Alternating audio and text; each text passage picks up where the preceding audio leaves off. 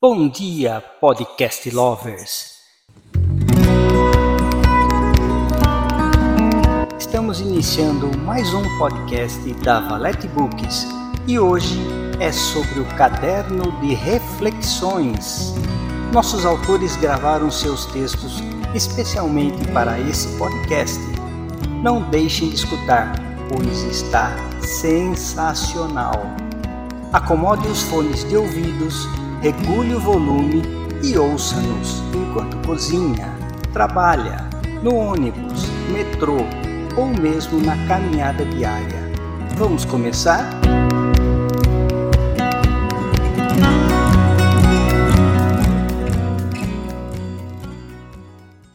Violência da e na escola. Texto de José Juca Souza.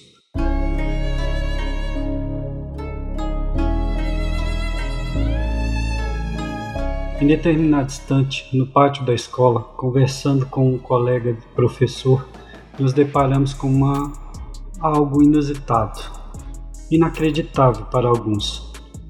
Uma aluna da escola chega com sua irmã dizendo: Gostaria de ir à cantina buscar comida. Lá em casa não tem nada para comer. Como assim? Pensamos. A alimentação escolar tem legislação específica. Ficamos numa situação constrangedora o que fazer? Foi quando explicamos a elas o significado de alimentação escolar, ao mesmo tempo que providenciamos duas cestas básicas e nos dirigimos à casa das alunas com elas as cestas, tendo como objetivo o encontro com o responsável.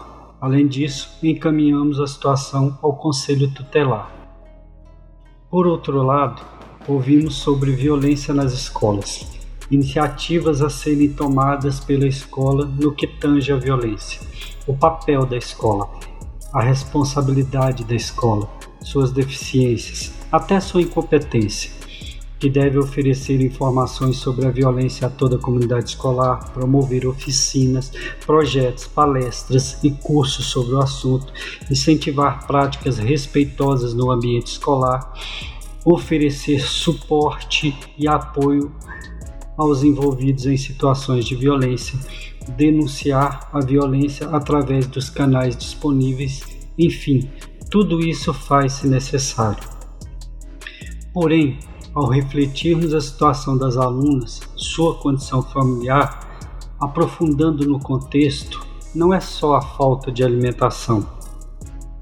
Antes do aluno entrar na escola, estão fatores pessoais, escolares, sociais, familiares, etc. Violência física, psicológica, moral, patrimonial, sexual, negligências diversas, mundo virtual e real. Enfim, diferentes atores em diferentes vulnerabilidades.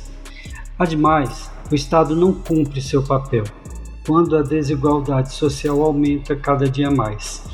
Mais ricos cada vez mais ricos, mais pobres cada vez mais pobres, índice de desemprego alarmante, não se cuida da saúde, saneamento básico, violência nas ruas aumentando. Infelizmente, tudo o que se fala são clichês, inclusive a falta de soluções também o são. Portanto, é minimizar muito o problema ao atribuir soluções às escolas. Essas já estão em situações precárias e sem contextos mínimos de funcionamento. Até em estado de risco, com fiação elétrica exposta, forro caindo, salas escuras. Há de falarmos nas condições insalubres de profissionais administrativos, docentes e discentes. Enfim, não é somente problemas da escola ou na escola a violência. E não é só física, ou de vias de fato, se assim melhor for o entendimento, mas vem de fora das instituições, da precariedade da sociedade em ser assistida, administrada, gerida ou conduzida, como queiram argumentar, quando o Estado, em obrigações constitucionais, não cumpre seu papel, não condiciona escola adequada à educação, educadores e educandos quando não promove políticas públicas à sociedade que resolvam os problemas diversos a dar dignidade aos cidadãos.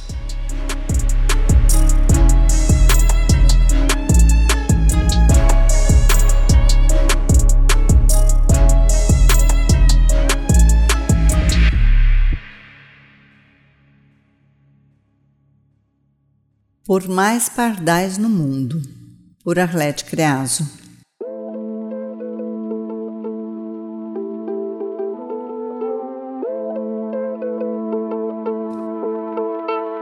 Dias atrás estive com meu filho no hospital por conta de uma pedra no rim dele. E um senhor o qual nunca havia visto foi tão solícito que as pessoas já estavam imaginando ser meu marido. Ao chegarmos no hospital, ele se encontrava na porta e logo correu me trazer uma cadeira de rodas. E enquanto eu fazia a ficha de meu filho, ele ficou com ele o tempo todo, inclusive levando-o até o consultório médico enquanto eu continuava a preencher papéis.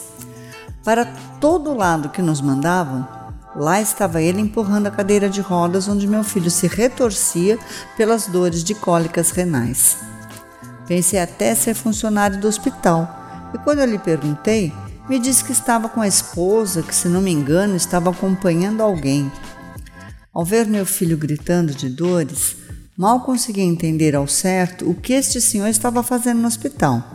Mas ele fez questão de me passar seu telefone e pedir-me para enviar-lhe notícias. Ele se apresentou como Pardal, mas não sei o seu nome real.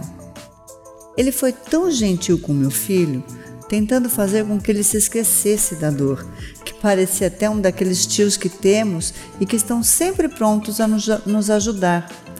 Aquele parente que sempre tem uma palavra de consolo ou uma mão amiga, que com vendas nos olhos ajuda quem precisar. Deveríamos praticar mais esta cegueira social já que geralmente acabamos por ajudar apenas os que conhecemos, mesmo que não necessitem tanto. Pardal deu sua mão amiga sem nos conhecer, simplesmente porque estava lá. E como ele, havia muitos outros na sala de entrada, mas nenhuma era Pardal.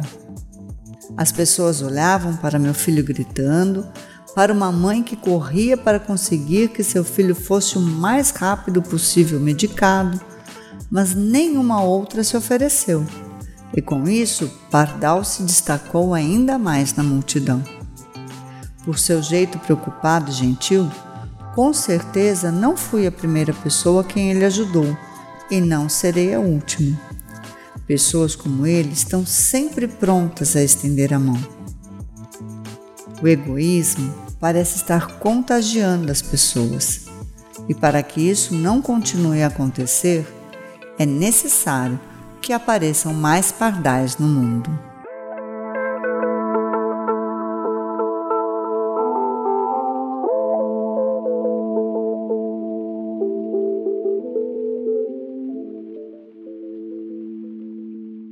Depois do Calvário, por Betânia Pereira.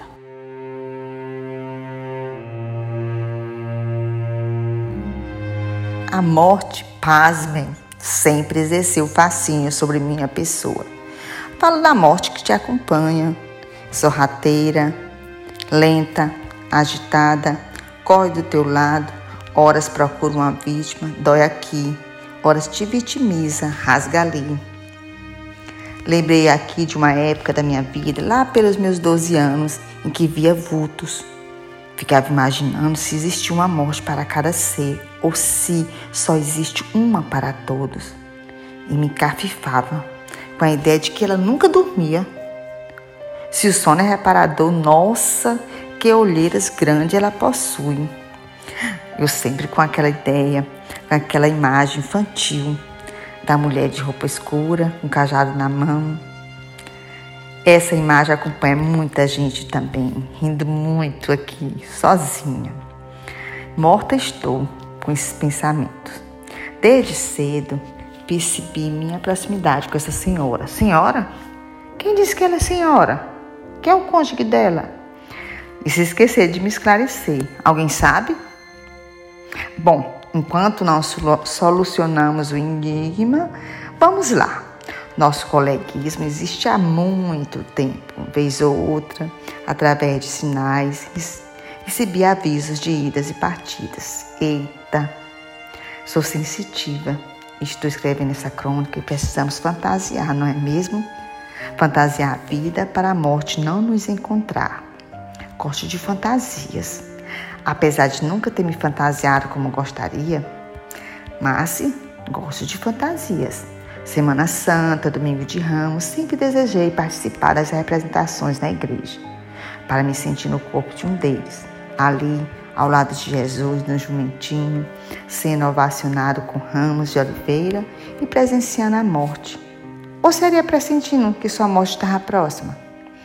E quantas vezes nos vemos nessa mesma situação, não é? De morte ou quase morte. E por um triz somos ali, livres. A caminho do Calvário sempre há diversas vias, e só descobrimos o aleluia quando nos decidimos. Não há aleluia sem decisão. Mesmo fantasiando, precisamos estar atento à morte que nos ronda e matá-la antes que destrua nossas fantasias. Ainda soube fantasiar, agora mesmo estou de samaritana, esperando água na beira do poço, vou sair correndo, que nem Maria e Marta, para contar todos a novidade. E para finalizar essa conversa, muito boa por sinal, Estou fantasiada agora de crônica, só para aprender você nessa prosa e ler até o final. Para você fugir de tudo quanto é morte. Porque é melhor viver.